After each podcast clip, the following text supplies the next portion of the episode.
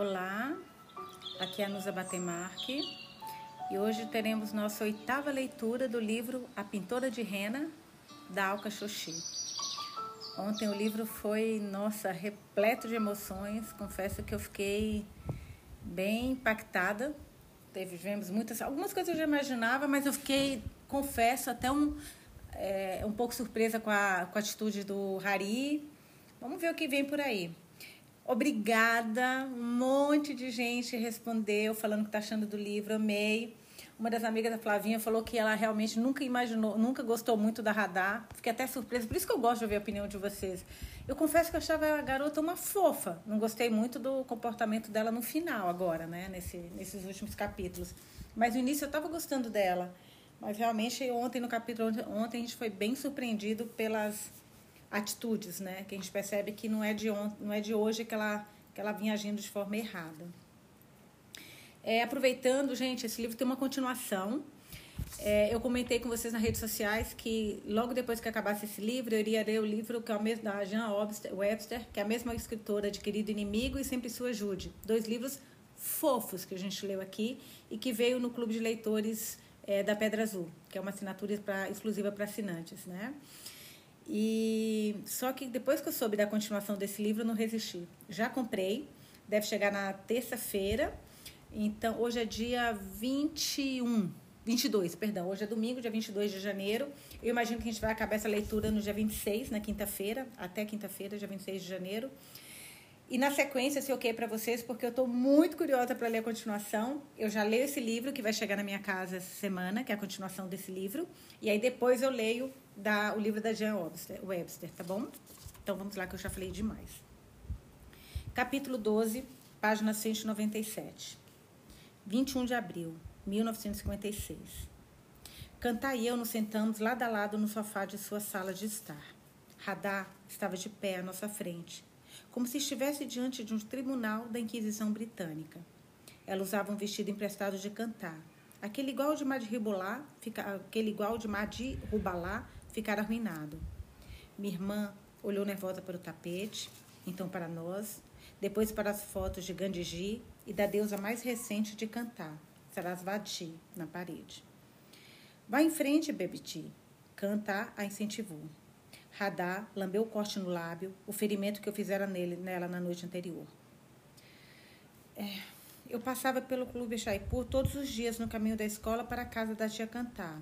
Vocês sabem, o campo de polo do lado da, estro, da estrada? Eu ia responder, mas Cantar pôs a mão em meu braço para me silenciar. Radar mordeu a bochecha por dentro. Eu os via jogando polo nos feriados, e um dia ele me viu. Estava levando o cavalo para os estábulos. Aí ele parou e nós começamos a conversar. Ele me disse que estava trabalhando em uma peça de Shakespeare na escola e perguntou se eu poderia ensaiar com ele. Então era isso que a gente fazia. Às vezes meia hora, às vezes uma hora. Enfia as unhas nos cordões dos bordados do sofá, tentando conter impaciência. E um dia ele me falou que eu parecia Madhil Balá. Ela enrubesceu, enrubesceu e desviou o olhar. Ele disse que nunca tinha conhecido uma menina tão bonita e que, se pudesse, passaria o tempo todo comigo, que não pensava em mais nada, só em mim, o dia inteiro. Minha irmã me olhou de relance, depois voltou a fitar no chão. Foi como nos filmes. Cantar gemeu, meu coração acelerou. Radar apertou as mãos à sua frente. Eu gostei dele. Ele pediu desculpas pela festa de fim de ano pelo jeito como a mãe dele tinha falado comigo. Eu contei a ele todo o problema que tive com você por causa daquilo, Gigi. A sala parecia estar se fechando sobre mim. Minha visão se afunilou. Ele disse que você tinha inveja de mim. Ela me olhou sobre as pálpebras abaixadas. Porque você não tinha ninguém na sua vida. Eu tinha. Uma sensação de frio se espalhou pelo meu corpo. A voz de Radar soava fraca, distante. Ela estava falando de Ravi Singh. Putz. Meu pior temor era realmente o que aconteceu. Foi filho da Parvati e do Samir, aquele que estava de Otelo, sabe, no final do ano na festa. Vamos lá, voltando à leitura. Quando recobrei os sentidos, minha cabeça estava no colo de cantar e ela pressionava a ponta do meu sar em minha testa. Estava frio. Vi que ela o havia enrolado no gelo. Radar estava sentada na poltrona em frente, esfregando as mãos nervosamente no estofado, no estofamento. Tentei me sentar, mas minha cabeça girou. Cantar me deitou de novo pelo ombro. Fiquei olhando para o lento tac, tac, tac do ventilador de teto. Meu cérebro ainda estava atordoado com a notícia de que Ravi Singh era o pai do bebê da minha irmã. De todas as pessoas no mundo, o filho de Parvati? Radha parecia assustada, mas desafiadora. Ah, esse desafio vai cair por terra bem rápido. Ela olhou para cantar em busca de apoio. É por isso que eu precisava de você aqui, tia. Eu sabia que ela não ia me entender, mas você entende, não é? A testa de cantar se franziu de inquietação. Ela abriu a boca para falar, mas nada saiu. Ela desviou o olhar. Radá suplicou. Faz minha irmã entender, tia. Ele me ama. Ele se preocupa comigo. Ele quer. Meu Deus. Ele quer esse bebê tanto quanto eu. Tá dando uns tapas nessa menina, gente. Raihan, até agora eu estava achando que poderíamos manter a gravidez em segredo, se eu conseguisse convencê-la a, usá meu, a, usar, a usar meus sachês. Ele já sabe do bebê? Como se estivesse falando com uma criança, Radha explicou. Ele não sabe ainda, mas quando eu contar, vai ficar muito feliz. Ele me disse que nunca gostou de outra menina como gosta de mim. Isso é ridículo. Ele tem 17 anos, você tem 13, exclamei. Radha estreitou os olhos. Quando eu comecei a menstruar, você me disse que eu me tornei uma mulher. Isso não quer dizer que você estivesse pronta para ter filhos. As meninas na nossa aldeia têm filhos com 13 anos. Por que eu não posso? Elas têm uma vida inteira antes dos 20 anos. Eu nunca tive uma família, não de verdade, com uma triste o tempo todo, pitachi bêbado. E você? Você fugiu de Hari e só deu saber onde estava até eu te encontrar. A menção do nome de Hari deu uma olhada constrangida para cantar. Quando ela for à minha casa pela manhã, eu lhe contara sobre meu passado, sobre Hari, as agressões, tudo. Contara mais do que já havia contado a qualquer pessoa em minha vida. Embora a história tivesse perturbado, ela aceitou, sem julgamentos. Radha soluçou. Ravi e eu vamos nos casar. Assim que ele souber que tem um filho, o bebê é dele.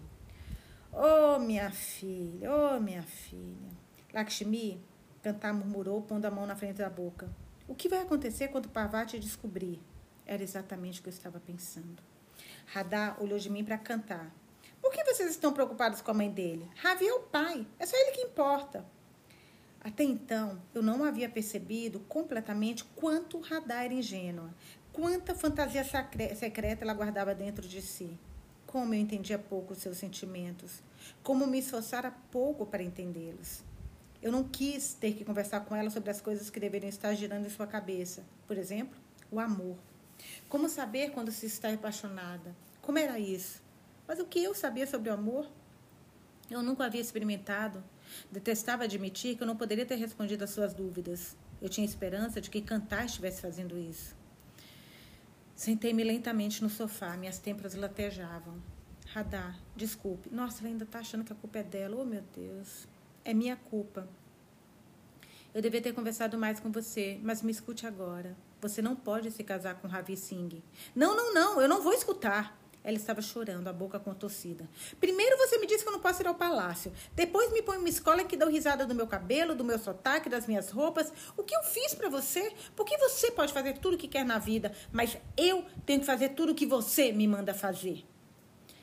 Eu sabia que ela tinha ficado brava por eu não ter permitido que fosse ao palácio, mas achei que isso já houvesse ficado para trás. Ela agora tinha vestidos ao estilo de Bombaim, um corte de cabelo moderno.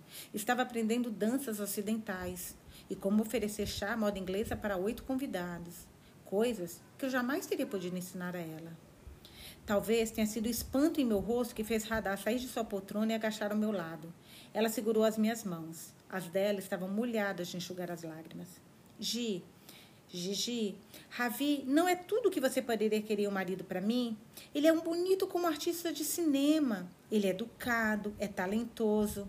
Parecia a lista que eu havia feito quando propus uma noiva para Ravi. Ah, menina tola! Eu tinha vontade de gritar, mas mantive a voz baixa. Radar, Parvati Singh jamais vai permitir que o filho se case com você. Na verdade, ela não vai permitir que ele se case com ninguém até se formar na faculdade. Ela apertou minhas mãos com mais força. Tia Cantar disse que o amor floresce nos lugares mais inesperados. Ela recorreu a cantar. O senhor Rochester não se apaixonou por Jenier? Tia, mesmo ela não tia, mesmo ela não tendo nenhum dinheiro? E Lady Chatterley, apesar de toda sua riqueza, ela amava um caçador pobre. E você, tia, casou-se com Manu por amor, não por dinheiro. Por que impossível vocês acreditarem que Ravi e eu podemos nos casar por amor. Cantar fez uma careta e fechou os olhos. Nossa, a ingenuidade dela me dói. Hai Ram, eu suspirei. Porque Parvati Singh não permitirá um casamento por amor. Radha jogou minhas mãos para o lado. Sua voz borbulhava de fúria. Você não se importa com os meus sentimentos ou os de Ravi. Eu já tinha ouvido o suficiente. Cantar, conte a ela. Se eu soubesse, conte a ela. Os lábios de Cantar se apertaram com tristeza. Ela olhou para Radha. Behet, disse ela, eu faria qualquer coisa para poupar você. Mas quando Sheila Sharma fizer 18 anos, ela vai se casar com Ravi Singh. Os Sharma fizeram o anúncio em um jantar de comemoração, duas noites atrás. Minha irmã pareceu perplexa. Ela tateou atrás de si em busca da poltrona e se sentou. Cantar continuou. Manu e eu estávamos lá. Ravi também. Mas, mas ele me disse que seus pais nunca arrumariam um casamento para ele sem seu consentimento. Eles perguntaram, Cantar disse. E ele concordou. Os olhos de Radar se encheram de lágrimas. Berreti, ele disse mesmo que ia se casar com você? Perguntou Cantar com a voz muito gentil. Minha irmã havia se recolhido dentro de si mesma. Parecia tão perdida que tive vontade de abraçá-la, mas eu sabia que ela não me deixaria. Ravi não é quem você pensa que ele é. Falei tão delicadamente quando pude. Nossa, gente, eu tô achando que, vendo essas duas conversando, eu tô vendo que eu sou muito grossa, muito grossa, porque eu teria falado tanto mais coisa, mas eu teria falado tantas verdades para essa garota. Meu Deus. Você só está dizendo coisas para me magoar. Você sempre faz isso. Nunca quis que eu encontrasse você, nunca quis que eu morasse com você. Ela se virou para cantar com os olhos vermelhos. É por isso que eu quero uma família, tia. Ela não é minha família de verdade. Não do jeito que importa. Você e o tio, tio é o tratamento respeituoso e afetuoso para um homem mais velho. São mais minha família do que ela. Suas palavras caíram como um golpe de martelo. Cantar olhou para mim, me apoiando. Ninguém disse nada por um tempo. Por fim, Cantar soltou um longo suspiro e se levantou. Então se sentou no braço da poltrona de Radar e levantou o queixo dela com dois dedos. Escute Lakshmi, ela é sua Gigi. Ela fez tudo o que pôde para garantir que você tenha um bom futuro, o melhor futuro. Você não pode falar com ela desse jeito, não na minha casa. Olhei para cantar com gratidão. Ela me defendera de um jeito como mais ninguém havia defendido. Eu me virei para minha irmã. Radar, Fui eu que arranjei esse casamento. Eu fiz isso para. Você fez isso comigo? Eu não fiz nada com você. Eu nem sequer sabia que você. Radar piscou. Mas espere, ainda vai levar anos para Ravi se casar. Tanta coisa pode mudar. E o jeito como essas senhoras ouvem você. Talvez se você falasse com a mãe de Ravi. Gigi, ela estava desesperada para mudar seu futuro, como eu havia estado aos 15 anos. Sacudi a cabeça. Parvati já tinha todo o futuro do filho planejado antes dele ter o primeiro dente. Foi a mesma coisa com ela e Samir e com todas as gerações de Singh. Cantar soltou um suspiro aflito. E se ele, se ele não quiser o bebê, Radar não precisa ter o bebê. Não, eu não vou fazer nada para prejudicar esse bebê. Você pode fazer isso com outras mulheres, mas não vai fazer comigo. O choque no rosto de Cantar me informou que mais um segredo estava sendo revelado. Eu me virei para ela. Cantar, não me diga que você nunca conheceu mulheres que fizeram aborto, que se apaixonaram e não levaram em conta as consequências. Na universidade, na Inglaterra. Cantar cobriu a boca com a mão, voltando os olhos arregalados para mim, depois para o chão. Radar esperou, seus olhos implorando que minha amiga ficasse do lado dela. No silêncio, o zumbido do ventilador de teto ficou mais alto. Depois de uma pausa, Cantar apertou gentilmente o ombro da minha irmã. Eles acabaram se casando mais tarde. Muitas, elas acabaram se casando mais tarde, muitas vezes com outra pessoa. E tiveram outros filhos. Radha sacudiu a cabeça. Não! Lakshmi está fazendo a coisa certa. Mas isso não era o que Radha queria ouvir. Ela fechou os olhos com força. Eu pude imaginar o que ela estava pensando. O que Gigi faz já fez além de me dar bronca e me impedir de ter o que eu quero. Cantar pôs a mão na face molhada de Radha. Não faça essa cara. Você é bonita demais. Lakshmi me contou que nem sabia de sua existência até seis meses atrás. Ela ficou chocada quando você apareceu, mas nunca passou pela cabeça dela mandar você embora. Olhe para mim, Radar. Sua irmã tem um senso de responsabilidade muito forte que eu admiro. Você pode estar brava com ela, mas ela a acolheu em sua casa, pôs você em uma excelente escola. Você amadureceu tanto que é fácil esquecer que só tem 13 anos. Cantar ajeitou o vestido de radar. Lakshmi não teve uma vida fácil. Ela olhou na minha direção. Eu entendo porque ela deixou o marido. Também quero que saiba que eu não julgo você ou sua irmã pelo que aconteceu. Ela tentou ensinar você como o mundo funciona. Ela é rígida, eu já percebi isso. Mas esse é o dever dela como irmã mais velha. Enquanto eu, e aqui ela suspirou, eu fui uma tia muito desmiolada. Radar se sentou mais reta e apertou a mão. Mas eu adorei ter você como tia. Ninguém poderia ser melhor. Eu gosto demais de você, disse ela, mas não sou uma Gigi responsável. Fiz você ler aqueles livros para mim quando você não estava pronta para eles. Ela fez uma careta. Ainda não acredito que foi tão inconsequente. Eu estava entediada e queria companhia, e você foi uma companhia maravilhosa. Eu adoro aqueles livros, Radar protestou. Onde mais eu teria a chance de ler algo parecido? Ela virou olhar cortante para mim. Ela nunca passa tempo comigo. Tudo que ela faz é trabalhar, porque ela não é herdeira, o Radar. A realidade das pessoas é trabalhar, minha filha. Tem conta para pagar. Já ouviu falar de uma coisa chamada boleto, por acaso? Eita, Lelê. Cada uma das acusações de radar eram como um tapa na minha cara. Ela tem que se sustentar. Obrigada, Cantar, por falar isso. Cantar segurou a mão de radar e sustentar você e Malik. Ela é corajosa e muito determinada. Vocês duas, na verdade, são bastante parecidas. Parecidas? Eu nunca havia pensado que Radar e eu compartilhássemos alguma coisa além da cor de aquarela dos nossos olhos. Eu sou privilegiada, Radar, Cantar continuou. Nunca tive que me sustentar. Nunca tive que me preocupar com dinheiro. Até hoje, meu pai nos ajuda quando os ganhos de Manu ficam abaixo das nossas despesas. Minha situação é muito diferente da sua. Ela suspirou. Eu gostaria que não fosse assim, mas é a realidade. Vocês precisam pensar em dinheiro, em como pagar o aluguel, como comprar um novo par de sapatos, comida, do jeito que sua irmã sempre fez. Eu aceito a responsabilidade pelo que fiz, Radar. Sua irmã não tem culpa, e nem você. Radar soltou a mão de cantar.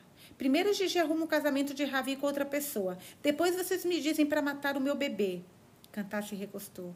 Eu quero que você tenha uma boa vida, Radar. Com um movimento gentil, ela acariciou as costas da minha irmã. Nós duas estamos do seu lado. Mas você é muito nova para ser mãe. Sua vida mal começou, Behet. Você pode ir muito mais longe. Cada vez mais mulheres. Pare! Radar soluçou.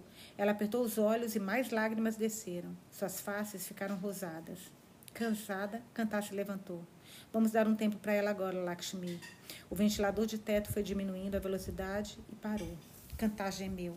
Barribaba, já é a terceira vez que acaba hoje a eletricidade. Só estamos em abril e já começou a ferver. Ela enxugou a transpiração do pescoço com Sari. Vamos pensar em alguma coisa. Mas, por enquanto, precisamos manter isso apenas entre nós. Você e eu, Radá e Manu. Radá pode ficar conosco até chegarmos a uma solução. Ela não olhou para nenhuma de nós, quando, nós duas quando disse isso. Provavelmente para nos poupar do constrangimento de reconhecer o grande abismo entre nós. Cantar puxou seu palu sobre os ombros e o enfiou dentro da anágua. Que tal um chá para refrescar os ânimos?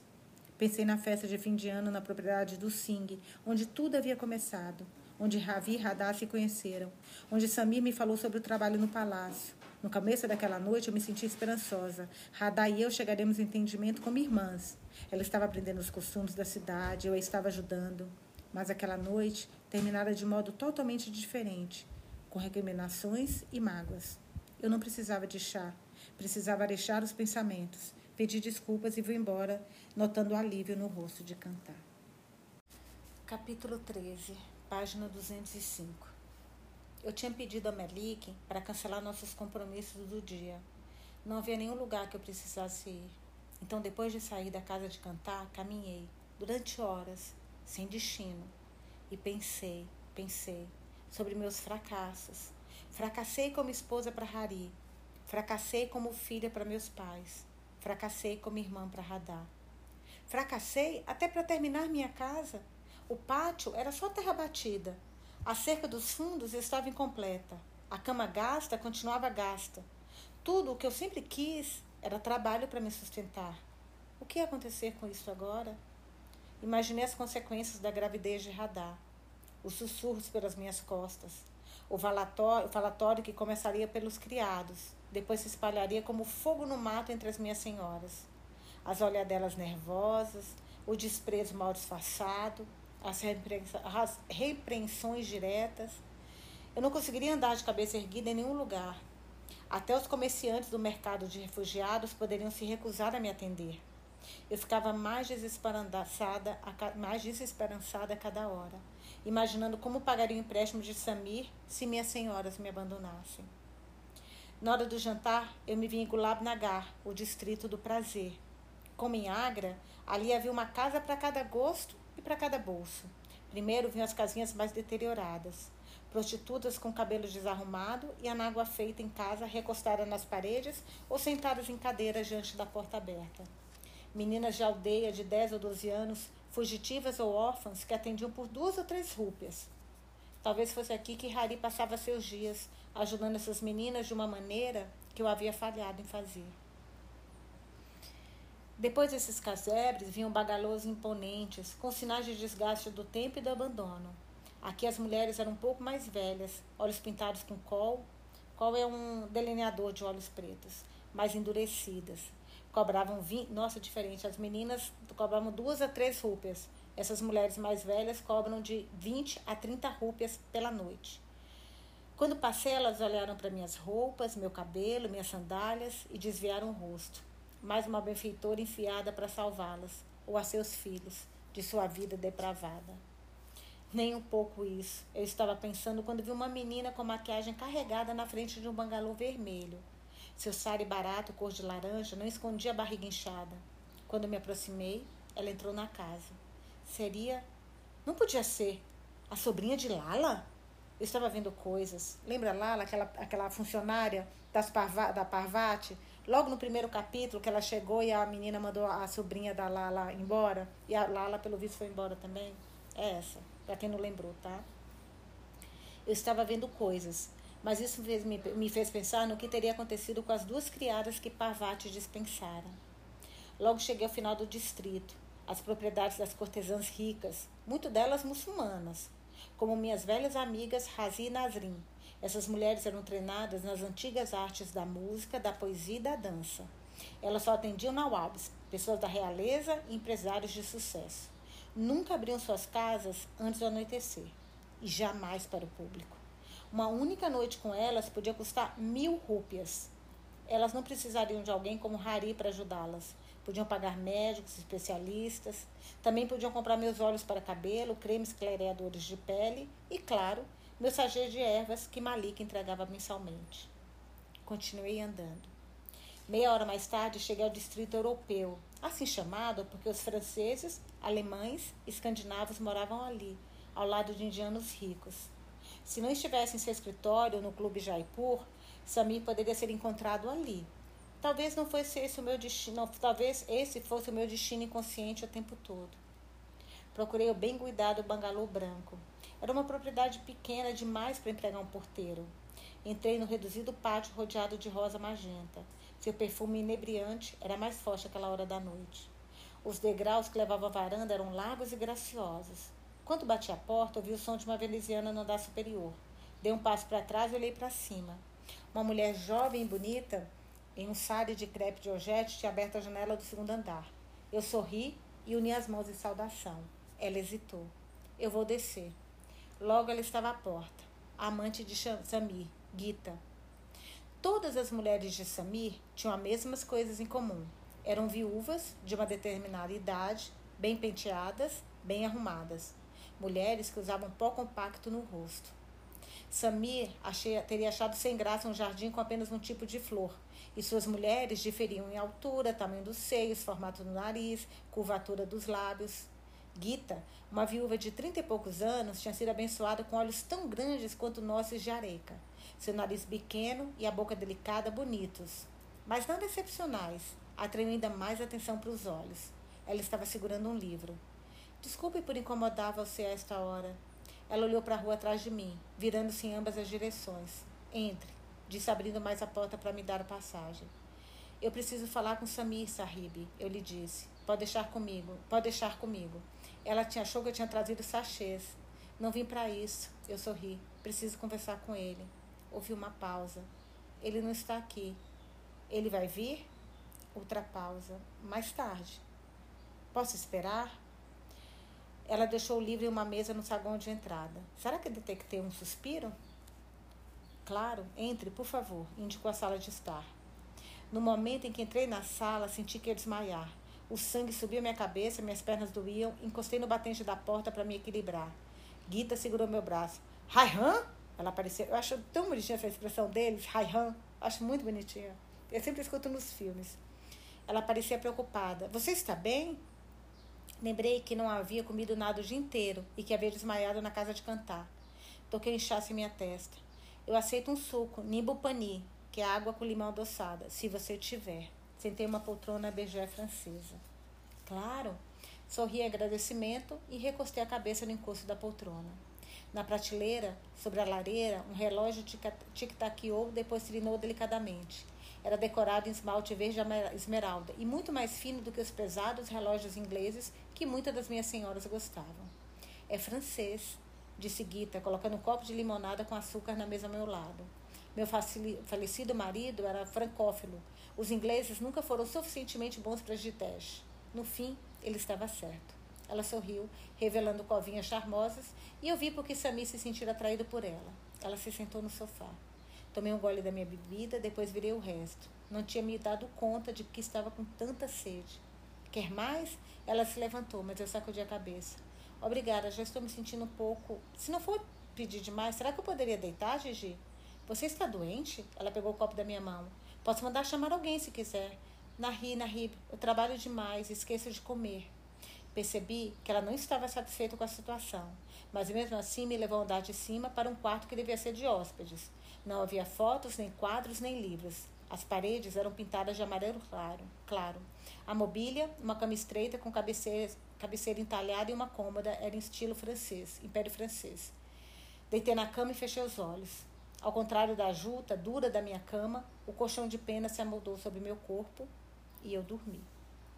Acordei com um clique seco, um com clique seco. Abri os olhos e vi Sami fechando a porta.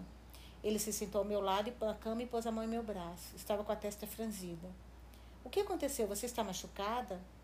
Eu não sabia onde estava ou como tinha ido parar ali. O quarto estava escuro. Estava sonhando? Que horas são? Estava zonza de sono e fechei os olhos de novo. Ele acendeu a abajur na mesinha da cabeceira e conferiu seu relógio de bolso. Meia-noite e quinze. Suspirei. Qual é a emergência? Relutante, abri os olhos. Ele afastou o cabelo da minha testa para examinar o inchaço. Seu rosto estava a centímetros do meu. Eu vi a borda cor de cobre de sua íris, o centro verde escuro. Como seus cílios eram longos. E as linhas finas no canto dos olhos, mais fundas agora que ele estava franzindo a testa. Estendi os dedos e as alisei, e deixei a mão se demorar ali. Acariciei sua face, sentindo a pele macia sob os fios da barba áspera na ponta dos meus dedos. Desliguei, deslizei o polegar sobre seu lábio inferior. Ele me observava com um sorriso intrigado. Sorri de volta. Ele sempre me deixava segura, era meu conforto, fazia os grandes problemas irem embora. Como quando o proprietário do terreno onde eu estava construindo minha casa se recusou a vendê-lo a uma mulher.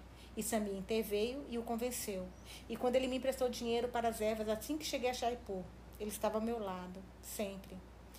Separei. Nossa Senhora, ui, Separei os lábios dele com o polegar. Ai, gente, puta, ai, não, não, não vai para esse lado, não, pelo amor de Deus.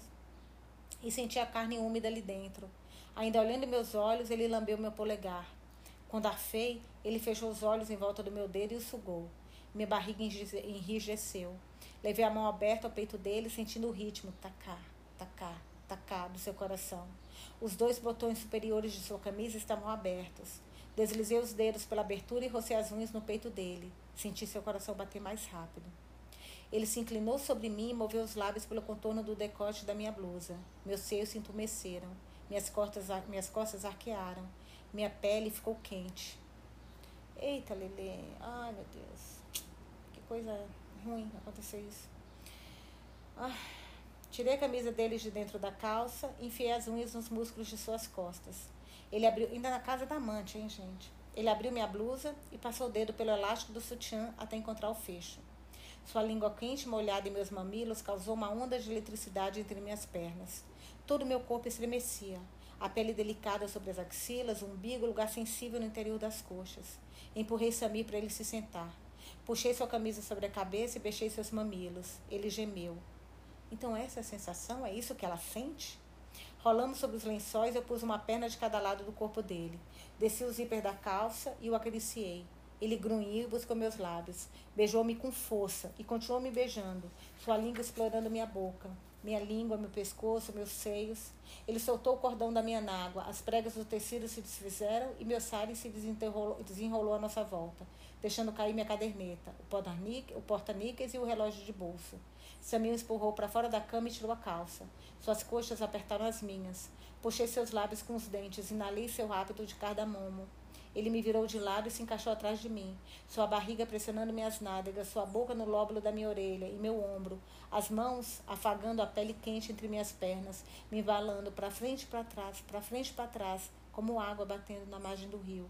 Quando ele me penetrou, eu não consegui mais pensar, só senti prazer. Não me sentia mais presa ao meu corpo ou à cama. Sentia tudo e nada ao mesmo tempo.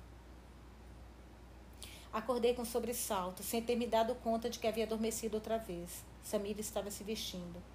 Durante a última hora, eu havia afastado tudo, exceto o desejo. Não havia lhe dito o que tinha ido ali para fazer. Quando ele viu que eu observava, sorriu e me deu a mão para me levantar. Ajudou-me a vestir a nágua e o sutiã. Fechou os botões na frente da minha blusa. O que eu estava prestes a dizer poderia mudar tudo entre nós. Por onde começar?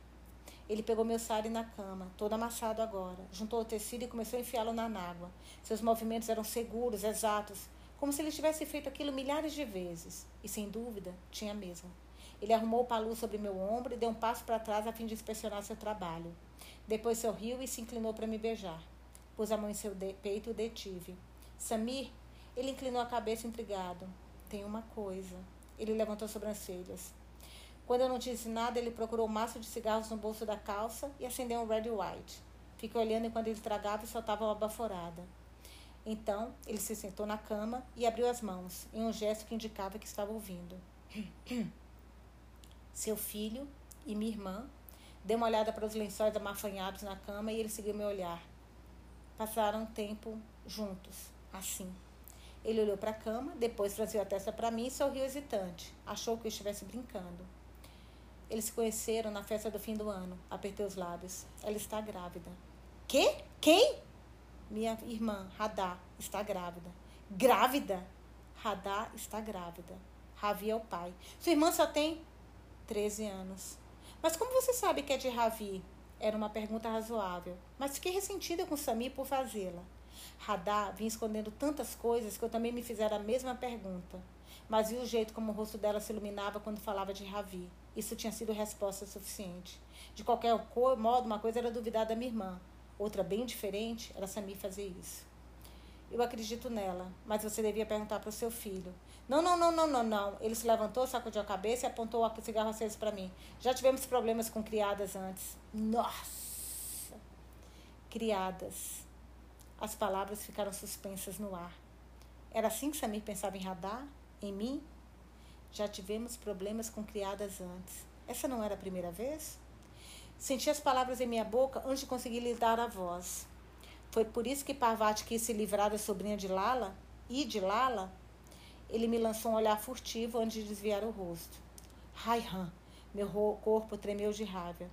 É assim que vocês resolvem seus problemas? Removendo-os de vista? Enquanto seu filho continua a. a... Não acreditei em Radar a princípio mas ela estava dizendo a verdade. Eu. Foi você que deixou isso acontecer. Ele franziu a testa. Ela é sua irmã. Ela é sua irmã. E seu filho? Quem é responsável por ele? Ele me deu as costas, examinou o tapete, fumou. Você não pode se livrar disso? Afinal, não é para isso que nós pagamos a você? Para cuidar desse tipo de coisa? Apenas uma hora antes, eu havia pensado que Sami viria em minha ajuda. Tínhamos nos imaginado tentando encontrar uma solução para isso juntos. Nossa, agora quem está sendo ingênuo é ela, né? Que idiota eu era, com certeza. Claro que eu mesma já havia sugerido interromper a gravidez, mas partindo de Samir parecia cruel. Será, seria assim que havia soado para minha irmã? Baixei os olhos para as mãos e esfreguei uma na outra. Eu ofereci meus sachês, mas ela não quer. Rada acha que Ravi vai se casar com ela. Que tolice! Ele não é tão desmiolado, é mesmo? Franzi a testa para ele. Tal pai, tal filho. Assim que eu disse o provérbio, soube que era verdade. Tinha havido criadas no passado de Samir também. Ele evitou meu olhar. As cinzas do cigarro caíram em sua camisa, mas ele não notou. Ele apontou para a cama. Foi por isso, então, eu tinha pensado que ele ia achar isso também. Nossa. O quê? O que nós acabamos de fazer? Não! Massageei as têmporas. Você acha que eu viria até a casa da sua irmã, amante, fazer, fazer isso para conseguir que você. O quê? Fizesse Ravi se casar com a minha irmã? Me desse dinheiro para ficar de boca fechada? Ele baixou os olhos e soltou um suspiro tenso. Lakshmi, tudo isso foi um choque tão grande. Eu. Casamento está fora de questão. Foi o que eu disse a Radar. Sentei devagar no banquinho na frente da cômoda. Você falou com Ravi? perguntou ele. Eu encarei. Acho que isso cabe a você. Samir coçou o pescoço. Onde está sua irmã agora? Com amigos. Parte da atenção se dissipou do seu rosto. Ele apagou o cigarro no cinzeiro de cristal na mesinha de cabeceira. O charma. O charma. Que irônico. Eu havia acertado o casamento entre Sheila e Ravi, sugerindo uma solução que todos acharam satisfatória. Samir projetaria uma casa separada da residência principal na propriedade do Singh para Sheila e Ravi. O seu charma a construiria. No entanto, durante todo o tempo em que eu estiver arquitetando e planejando, Ravi e minha irmã estavam. Como eu poderia criticar Sami por me culpar quando eu mesma me culpava? Ele acendeu outro cigarro e tragou profundamente. Então se sentou na cama de novo, de frente para mim. Muito bem. O que você sugere que nós façamos agora? Radar não concordou com o aborto, mas talvez concorde com uma adoção. Um orfanato está fora de questão. Você e eu sabemos que esses lugares são pouco melhores que uma prisão. Poucas famílias indianas adotam. A maioria das crianças ficava em casas de acolhimento até chegar à maioridade. Talvez fosse diferente se os casais não achassem tão vergonhoso admitir que não podiam ter filhos. Mas há uma família para quem a adoção é uma maneira de salvar as aparências em vez de prejudicá-las. Pressionei as mãos e alevei os lábios. O palácio está procurando um novo príncipe herdeiro para adotar. Nossa! Opa, opa, opa! O palácio. Nossa! Parece que ela está indo longe demais. Será, gente? Bom, vamos continuar. É que eu tô com cada susto, juro. Nossa, essa agora, imagina o filho da Radar com o Ravi, príncipe herdeiro. Bom, vamos lá. O palácio está procurando um novo príncipe herdeiro para adotar. Você está querendo dizer? O Marajá baniu seu filho legítimo para a Inglaterra porque o astrólogo lhe disse para adotar o futuro governante. O bebê de Radar seria o candidato perfeito para adoção, porque o filho de Ravi, é, tem sentido, terá sangue real pelo lado de Parvati. Ele será bem cuidado, mandado para as melhores escolas, terá tudo. Um orfanato não pode lhe dar nada. Você não prefere essa vida e não a outra para o filho do seu filho? Ele fez uma careta. A Marani Indira gosta muito de você, Samir. Ela confia em você. Uma palavra no ouvido dela é ainda melhor do que falar com o Marajá. Ela fará parecer que a ideia partiu dela. Ravi é meu filho, o que você está me pedindo para fazer vai deixá-lo exposto. Ele é o papai do bebê de radar. Eu olhei com irritação. Não havia pretendido levantar a voz. As narinas de Sami se dilataram de raiva. Não sei de mim ou, de, ou da verdade. De Ravi ou da verdade. Eu também quero que isso seja mantido em segredo, Samir. Mas precisamos de um exame de sangue de Ravi para provar a paternidade e a linhagem. Assim você também saberá que Radar está falando a verdade. Virei meu banquinho e observei pelo espelho enquanto trançava o cabelo. Eu sabia que ele estava pensando no Charma, se conseguiria que a história toda ficasse em segredo para eles, e como o nome do Singh ficaria manchado se não conseguisse. E o contrato do Balácio Rambag? Se seus clientes descobrissem sobre um bebê ilegítimo, ou se os membros do Clube Jaipur descobrissem isso, poderia em, isso poderia pôr em risco seu meio de vida e seu próprio lugar na sociedade. Fazia uma década que Samir era meu amigo e parceiro de negócios, sempre afável, alegre. Meu humor melhorava quando eu o via. No entanto, agora eu tinha dúvida se de fato o conhecia bem. Eu estaria olhando para o Samir real no espelho, o que se preocupava mais com o status social do que com as lições que estava ensinando, ou não ensinando, ao seu filho? Ele pigarreou. Se ela não concorda com o aborto, o que a faz pensar que concordará com a adoção? Talvez ela não concorde, encolhi os ombros. Mas como sou guardiã legal, eu posso pressioná-la. Encontrei os olhos dele no espelho. E vou fazer isso. Enrolei o cabelo em um coque no alto da cabeça e comecei a prendê-lo com grampos. Ele continuava fumando. Essas adoções, adoções da realeza são feitas com muito cuidado. Todos os guardiões legais precisam assinar o contrato. Terei que contar Parvati. Hum, caramba. Ele disse. A menção do nome. Nossa, gente, é muita emoção esse livro, meu Deus do céu. A menção do nome dela, o grampo que eu estava segurando escorregou e arranhou meu couro cabeludo. Faça o que achar que deve. Ele abriu as mãos. Por causa do B, eu podia ver pela torção dos seus lábios que a própria palavra era detestável para ele. Vamos ter que mandar Ravi para a Inglaterra antes do que planejávamos. Quanto mais longe ele estiver do escândalo, melhor. Seria muito fácil esse único erro manchar a vida dele para sempre. E a reputação de Radar? Revidei. Isso não vai manchar a vida dela para sempre? O sangue fervia em minhas veias. Eu estava decepcionada com esse Samir e que não tinha nenhuma consideração pelo futuro da minha irmã. Ele pareceu imediatamente arrependido. Ele queria que as mulheres em sua vida o amassem, o adorassem, o admirassem. Lakshmi, eu. Desculpe, isso tudo veio como um choque. Eu não tinha a menor ideia de que eles. Claro, é muito nova, é sua irmã. Ele pôs as mãos no meu braço para me consolar. Eu a empurrei furioso, furiosa. Ele me olhou boquiaberto. A expressão em seu rosto era de surpresa, como se eu estivesse estapeado. Levantei do banquinho, consumida de ódio por ele e por mim mesma. Como eu havia facilitado, facilitado a infidelidade para que ele e seus amigos traíssem as esposas ao longo de dez anos. Eu os ajudara a se livrar da gravidez das amantes tão facilmente quando jogavam fora os fiapos de dentro do bolso da calça. Justificava tudo isso tratando o assunto como mera transação comercial. Para mim, cada venda era apenas mais uma camada de reboco ou outra seção do piso em minha casa. Pelo menos quando fazia os sachês para as cortesãs, eu os estava entregando a mulheres que haviam sido criadas para ser prostitutas, que precisavam ganhar a vida com o corpo, sem a pausa forçada de uma gravidez. Minha pele formigava. Lembrei de todos os lugares em que Samir me tocara, me beijara, me acariciara e estremeci. De repente eu queria estar o mais longe possível dele. Procurei minha caderneta e o porta-níqueis e os guardei na nágua. Escute, eu sei que estava errado, Lakshmi. Por favor, não vá embora assim eu nunca mais conseguiria olhar para Samir sem sentir repugnância e vergonha. Mal conseguia suportar estar em minha própria pele. Fui para a porta. Ele me seguiu. E se, e se o bebê for uma menina? Eu não tinha uma resposta. Continuei andando. Eu duvidava de que ele fosse se atormentar muito com o que havia acontecido. Ele ia sacudir a cabeça e sua vida continuaria como antes. Em sua próxima visita a Marani viúva, ela o receberia com um sorriso e ele encantaria com um gracejo um presente de óleo Baruchi para o filho. Seu filho Ravi, que já dava sinais de estar crescendo para ser igualzinho a ele, continuaria a se deitar com meninas inocentes demais para perceber que ele não lhes dava a mínima. Quando saí do quarto, Gita. Então, Gita, gente, essa Gita, meu Deus do céu. Ah, que vergonha apareceu das sombras me assustando. Eu tinha me esquecido dela e dos lençóis que Samir e eu havíamos sujado em sua casa. Ela estava tão perto de mim que eu podia ver seus cílios, molhados e grudados. Quando ela falou, sua voz soou trêmula. Você não vai mais vir aqui. Não era um pedido. Não, respondi. Eu a contornei, desci a escada e saí para a noite. Capítulo 14, página 217. Deixa eu ver se dá tempo para ler. Não, acho que dá tempo sim.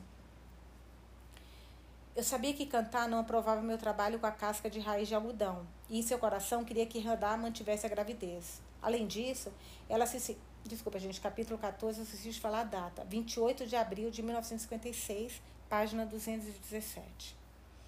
Eu sabia que cantar não aprovava meu trabalho com a casca de raiz de algodão, e em seu coração queria que Radar mantivesse a gravidez. Além disso, ela se sentia responsável pela situação da minha irmã e queria ajudar, tirando-a de Jaipur para ter o bebê. Então eu não protestei quando o cantar me perguntou se podia levar Radar com ela para Shimla, onde ela passava todos os verões para escapar do calor e do pó de Jaipur. Naquele ano, ela decidiu partir no começo de maio, muito mais cedo do que o planejado. Duas cartas chegaram na semana seguinte. A primeira no dia 2 de maio de 1956. Lakshmi. A Maranindira vai receber você. Eu mencionei a ela a possibilidade de uma adoção real, mas vou deixar os detalhes com você. Se, concorda, se ela concordar, o palácio exigirá que o médico da família real monitore o andamento da gravidez e cuide para que a saúde da mãe não seja comprometida de nenhuma maneira. Você me disse que a senhora Cantagawal vai levar Radar para estimá-la para ter o bebê. E eu pensei em pedir a Kumar para atuar como representante do médico da família real lá. Você concordaria com isso? O médico da família real tirou sangue de Ravi. O do bebê tem que ser compatível. Dê alguns telefonemas para tratar da situação de Ravi. Ele parte para a Inglaterra esta semana. Vai completar seus estudos em Eton. Eton, Samir. A segunda carta era de Hari. Eram os papéis do divórcio que eu havia lhe mandado. Ele os assinara. Mostrei-os para Malik. Ele não vai incomodar você nunca mais, tia-chefe. Malik sorriu. Eu cuidei disso. Ele se recusou a me dar mais informações. Na porta do salão da Maranindira, Malika apontou para meu sari para me lembrar de cobrir a cabeça. Depois beliscou minhas faces, me assustando. É só para dar uma cor. Esse Malik é um fofo, né? Explicou. Ele sabia que eu estava ansiosa com o encontro com a Sua Alteza e tentava, à sua maneira, me dar coragem. Eu tinha consciência de que meus olhos estavam inchados e com olheiras escuras. Tinha passado uma semana de noites inquietas, doente de preocupação com o que a Marani decidiria sobre o bebê de radar. Meu cabelo estava. Meu cabelo estava fazia. É, meu cabelo fazia uma semana, que tem um erro, acho que de. Desculpa, gente, de, de digitação deles, ortografia, enfim. Por isso que me confundi. Meu cabelo fazia uma, estava uma semana sem ver óleo e não havia como domar os fios rebeldes. Pela décima vez procurei o relógio de bolso na água para conferir a hora, antes de lembrar que não havia conseguido encontrá-lo em casa. O atendente me convidou a entrar. A Marani Indira estava sentada no mesmo sofá, na mesma posição que no primeiro encontro que havíamos tido. A Marine mais jovem estava totalmente recuperada e meus serviços não eram mais necessários no palácio. Fazia várias semanas que eu não via nenhuma das duas. Agora, como naquela ocasião, Solteira estava jogando paciência. As cartas dispostas em fileira sobre a mesa, mesa baixa de mogno. Hoje ela usava um sari de seda amarela e blusa do mesmo tom, com estampa de folhas marrons, grandes e pequenas. Nossa, o que, que essa mulher vai falar para ela? Ai, que medo. Seu pescoço era adornado por cinco voltas de pérolas, presas ao meio pelo maior ametista que eu já tinha visto. Madocing encontrava-se em sua gaiola, fazendo ruídos baixos que pareciam resmungos. A porta da gaiola estava aberta. Cumprimentei Sua Alteza com um namastê e toquei seus pés. Ela fez um gesto para o sofá de jazente. As cartas pareciam melhores para ela hoje. A maioria estava de face para cima, em fileiras ordenadas, o que era um bom sinal. Madalcingo foi muito travesso hoje, disse ela. Ficou roubando cartas durante o nosso jogo de bridge. Ela se virou para olhar com ele com olhar de, repre... de repreensão. Bate macho, pessoa ruim, canalha. O periquito andava nervosamente de um lado para o outro em seu balanço com a cabeça baixa travesso. Ele soava aborrecido, estendendo cada sílaba, sílaba como se quisesse enfatizar a profundidade do seu arrependimento. A Marani olhou para mim, mas levantou o queixo na direção da ave. Ele é tão peculiar quanto a pessoa de quem herdou o nome. Para o coração do rei Edward, meu falecido marido insistia em levar água do Ganges para não ter que se banhar com água inglesa suja, como ele dizia. Ela colocou um dez, paus, dez de pau sobre um valete. Para piorar as coisas, ele levou água naquelas ridículas urnas de prata. Eu sabia que os ingleses iam rir dele, mas acho que ele me ouviu. Ela dirigiu um olhar ameaçador para o periquito. Travesso, Madocingo repetiu, como se tivesse sido responsável por essa idiotice também. Ela se virou para mim. Você não parece bem, minha querida, disse com que pareceu preocupação sincera. Precisa se cuidar melhor. Eu estou bem, Alteza, só um pouco cansada. Havia uma vasilha redonda de cristal cheia de pistachos salgados na mesa direita do seu jogo de cartas. A Marani selecionou alguns e os rolou na palma da mão. Inclinando a cabeça para trás, lançou com habilidade um pistache para a boca e o mastigou enquanto estudava o jogo. Ela, pelo menos, parecia descansada e tranquila. Soube que havia voltado recentemente de Paris. Você fez um trabalho notável em um período muito curto, senhora Chastri. O Marajá ficou impressionado. Latica está recuperada, novamente cheia de energia e determinação. Quase todos os dias ela sai do palácio para cumprir suas obrigações, ou beijar bebês, ou cortar fitas. Esteve inaugurando centros governamentais para os desfavorecidos. E eu? Ela jogou um segundo pistache na boca e mastigou. Estou livre como Oisi. Oisi é uma palavra francesa para ave. Não sei como se fala, tá, gente? Estou falando como está escrito. E riu. Foi uma satisfação ter ajudado. Antes de Sami surgir, sugerir seu trabalho com a Marani, Sua Alteza vinha pensando em enviar Latica à Áustria para consultar um especialista. Que constrangimento teria sido? Acredito que você concorda que roupa suja de uma família deve ser lavada em casa. Bilcu, pensei, mas não disse nada. Um atendente trouxe o serviço de chá e nos serviu. Durante minhas visitas anteriores, ela havia esperado para beber quando o chá estivesse frio, mas hoje Sua Alteza tomou um gole de imediato. Eu não havia comido nada e meu corpo recebeu com prazer o chá com toques de baunilha e açafrão. E assim chegamos a mais uma roupa suja. Sami Singh me disse que é um bebê, que deve nascer em outubro, fora dos laços do casamento. Um bebê de sangue real, que poderíamos pensar em adotar como príncipe herdeiro. Ela esperou alguns momentos antes de prosseguir. Como poderíamos ter certeza da sua linhagem? Ele me assegura que um exame de sangue comprovaria. Quando pedi mais detalhes, ele me disse que eu deveria falar com você, minha querida. Ora, por que Samir continuaria a interceder em favor de uma mulher que conhecemos apenas como uma artista de rena? Sentir o calor subir pelo pescoço. A Marani continuou. Começa a pensar que seus talentos talvez se estendam para além de sua arte. Seu olhar baixou ostensivamente para minha barriga. Posei a xícara e o pires na mesa. O bebê não é meu, Alteza. É da minha irmã mais nova, que é menor de idade. Sou sua guardiã legal. Por negligência minha, ela conviveu sem supervisão com o filho mais velho do Singh, Ravi. Ah, o bebê terá sangue rapajude e bela figura, Alteza. Todos os guardiões envolvidos estão de acordo. Dos excessos do seu sari, Marani tirou um lenço de seda fino, desculpa, lenço de fino linho e limpou o sal de pistache dos dedos. Isso feito, o lenço desapareceu outra vez nas dobras do sari. Eu sei, disse ela e pegou sua xícara. Vossa Alteza conhece bem o Singh, conhece seu passado e sua linhagem, falei. Os Chatri são, os são Brahmanes. Minha irmã Radha frequenta a escola para meninas da Marani, graças a uma generosa bolsa de estudos oferecida pelo Marani Latika. E como ela está indo? É a primeira da classe, Alteza. Ela suspirou. Que pena. Não entendi o que ela quis dizer. Alteza? Eu preferiria que fosse seu. Ela sorriu, bonitinha. Depois deu de ombro charmosamente. Muito bem. Eu já falei com Sua Alteza o Marajá. Como Samir é um favorito, o Marajá consultou seus conselheiros e aprovou o acordo, a depender dessa entrevista e dos testes de paternidade, claro. Soltei o ar, longo e lentamente. Ela empurrou o pires e a xícara para o lado e chamou o atendente que estava esperando discretamente. Ele colocou uma bandeja de prata diante dela. Além de vários papéis e uma caneta tinteiro, a bandeja continha uma vasilha de prata cheia de um líquido vermelho dourado, uma pequena colher de prata e dois guardanapos de pano. A Marani, a Marani enviou a mão dentro da blusa e pegou seu óculos de leitura. Ela os colocou e no mesmo instante pareceu mais séria. O que eu acho era sua intenção. Antes de me entregar os papéis, ela os examinou brevemente, embora com certeza já estivesse lido com toda atenção, linha por linha. Eu nunca tinha visto documentação de adoção da realeza, nem esperara um dia ver. O contrato continha frases como as relações legais da criança, transferência permanente de responsabilidade, responsabilidade parental e acesso proibido da família de nascimento. Uma cláusula na página 3 especificava os atributos físicos requeridos, peso e tamanho ao nascer, ao nascer, frequência cardíaca e, claro, o sexo do bebê que precisava ser masculino. Samira havia me perguntado especificamente o que aconteceria se Radá tivesse uma menina. Eu não sabia se ele tinha resposta a essa pergunta. Eu não tinha, mas me recusava a pensar sobre isso. Talvez fosse imprudência da minha parte, mas eu sabia que Samir também não queria considerar a possibilidade, porque não tocou mais no assunto. Havia uma longa cláusula especificando o papel do médico da família real. Em particular, ele precisava certificar que os órgãos sexuais do bebê fossem saudáveis e que sua identidade genital fosse inequívoca.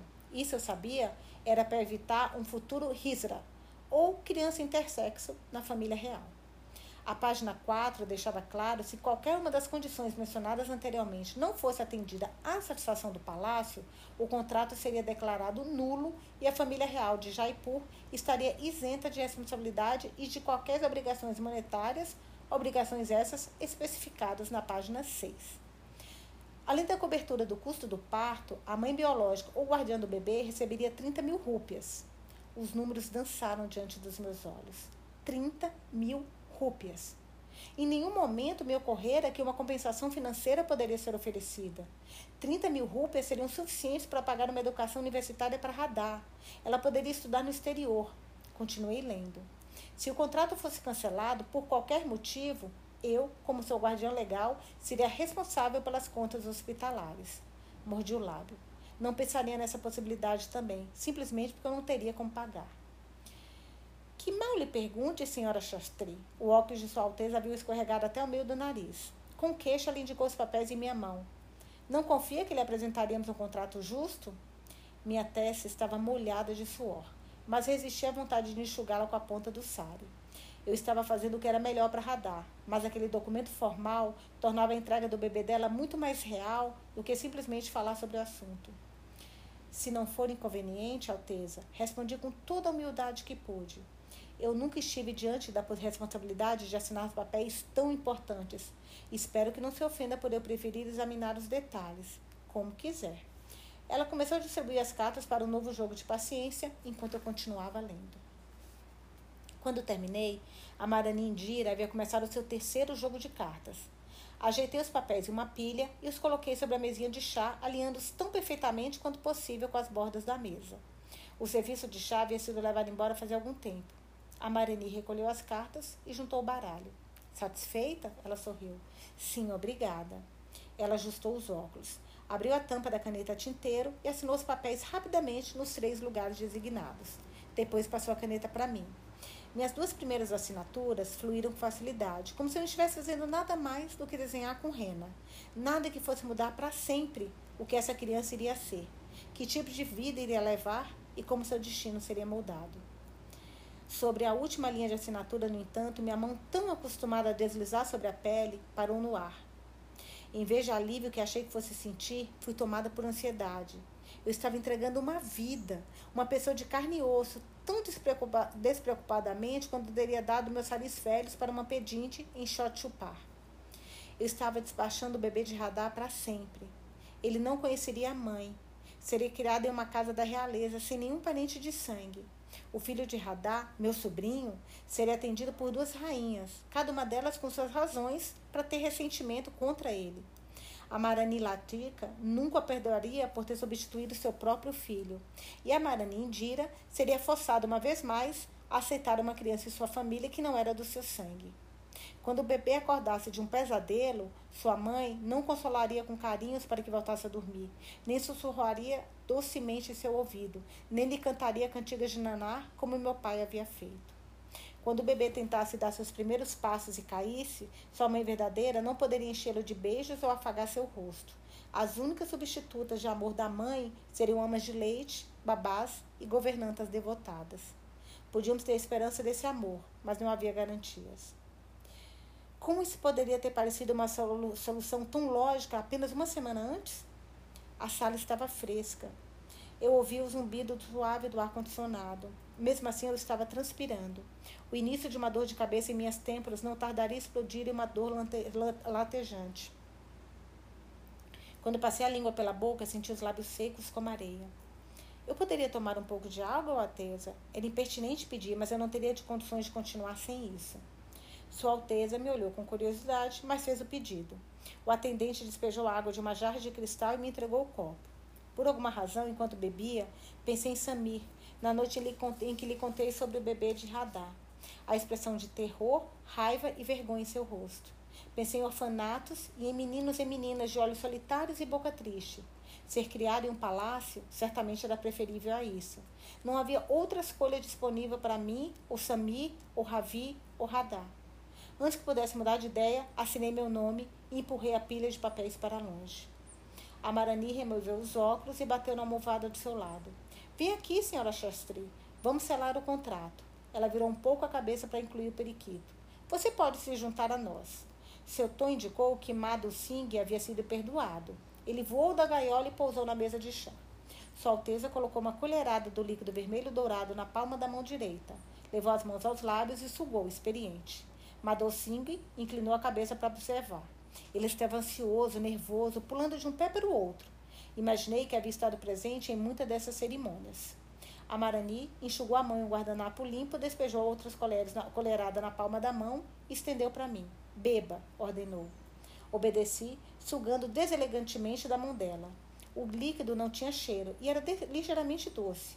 Ergui as sobrancelhas sem ousar perguntar. Ópio líquido. Ela sorriu, os olhos brilhando. Se é suficiente bom para os marajás selarem um contrato, é bom para nós também.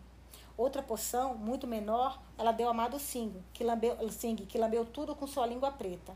Ele bateu as asas e gritou: Namastê, bonjour, bem-vindo. Uma estranha calma desceu sobre mim. Minha dor de cabeça começou a se dissipar. Mais um assunto, disse Sua Alteza, recostando-se nas almofadas. Sim. Oh, eita, Lelê! Eita! Gente, esse livro, é cada, olha, é cada linha. Um homem chamado Hari Shastri meu coração se acelerou. E com certeza não foi por causa do ópio. O chefe me contou sobre um primo irmão dele chamado Shastri e um benfeitor, pelo que entendi. Ele tem ajudado as mulheres de Kulab Nagar, o que é um alívio, uma vez que não conseguimos encontrar médicos para atendê-las. Por solicitação do chefe, praticamente uma súplica, na verdade, eu concordei em financiar os esforços do Sr. Shastri. Todos têm direito a ganhar a vida, né, Sepá? Ela sorriu. E o chefe aprendeu, quase da noite para o dia, a temperar minha comida exatamente do jeito que eu gosto. Um bom negócio. Será que foi isso que o Malik falou, que tinha uma ideia, gente? E o Malik tá super dando super bem com o chefe, lembra? Que ele tá conseguindo as coisas para ele muito mais barato e o chefe pega o dinheiro e fica com a diferença. Será? Ah, então a próxima linha tá aqui. Então era sobre isso que Malik andara tão cheio de segredos, ele subornara o chefe do palácio, com promessas de ingredientes de cozinhas baratos, imagino, para persuadir a Marani a ajudar Hari para que ele parasse de me pedir dinheiro. A Marani franziu os lábios.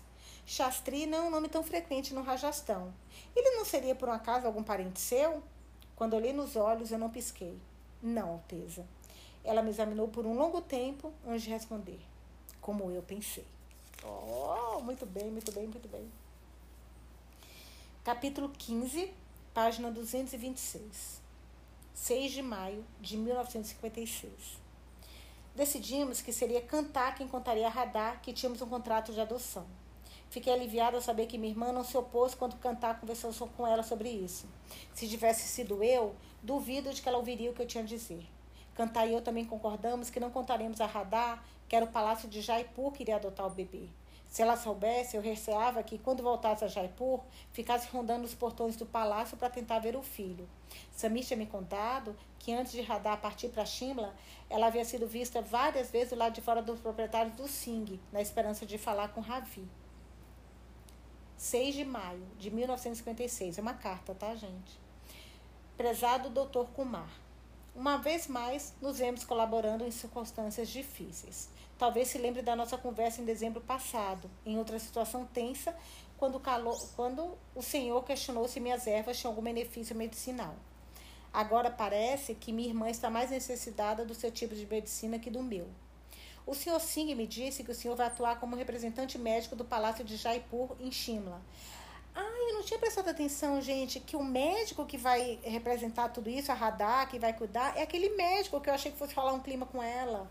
Sabe aquele que duvidou dos poderes dela e que ao mesmo tempo ficou surpreendido quando ela se deu, mandou muito bem no que ela fez com, a, com aquela inglesa? Bom, vamos continuar com a carta. Agora parece que minha irmã está mais necessitada do seu tipo de medicina que do meu. O senhor Singh me disse que o senhor vai atuar como representante médico do Palácio de Jaipur em Shimla, monitorando a gravidez de Radar e enviando relatórios regulares para a família real. Gostaria de poder conversar com o senhor pessoalmente e não por carta, mas espero estar presente para o nascimento. Sei que o senhor compreende como a situação é delicada e a necessidade de sigilo, até mesmo especialmente para radar. Eu prefiro não contar a ela quem vai adotar o bebê, até que, ou a não ser que, seja mesmo necessário. Radar tem 13 anos. Nunca teve varíola, sarampo ou cachumba. Ela não é alérgica a nenhum remédio ou erva, mas gosta muito de comer frituras. Talvez o senhor consiga persuadi-la de que o bebê pode não gostar tanto. Ela dorme bem e o senhor pode ficar certo de que terá o descanso adequado durante a gravidez.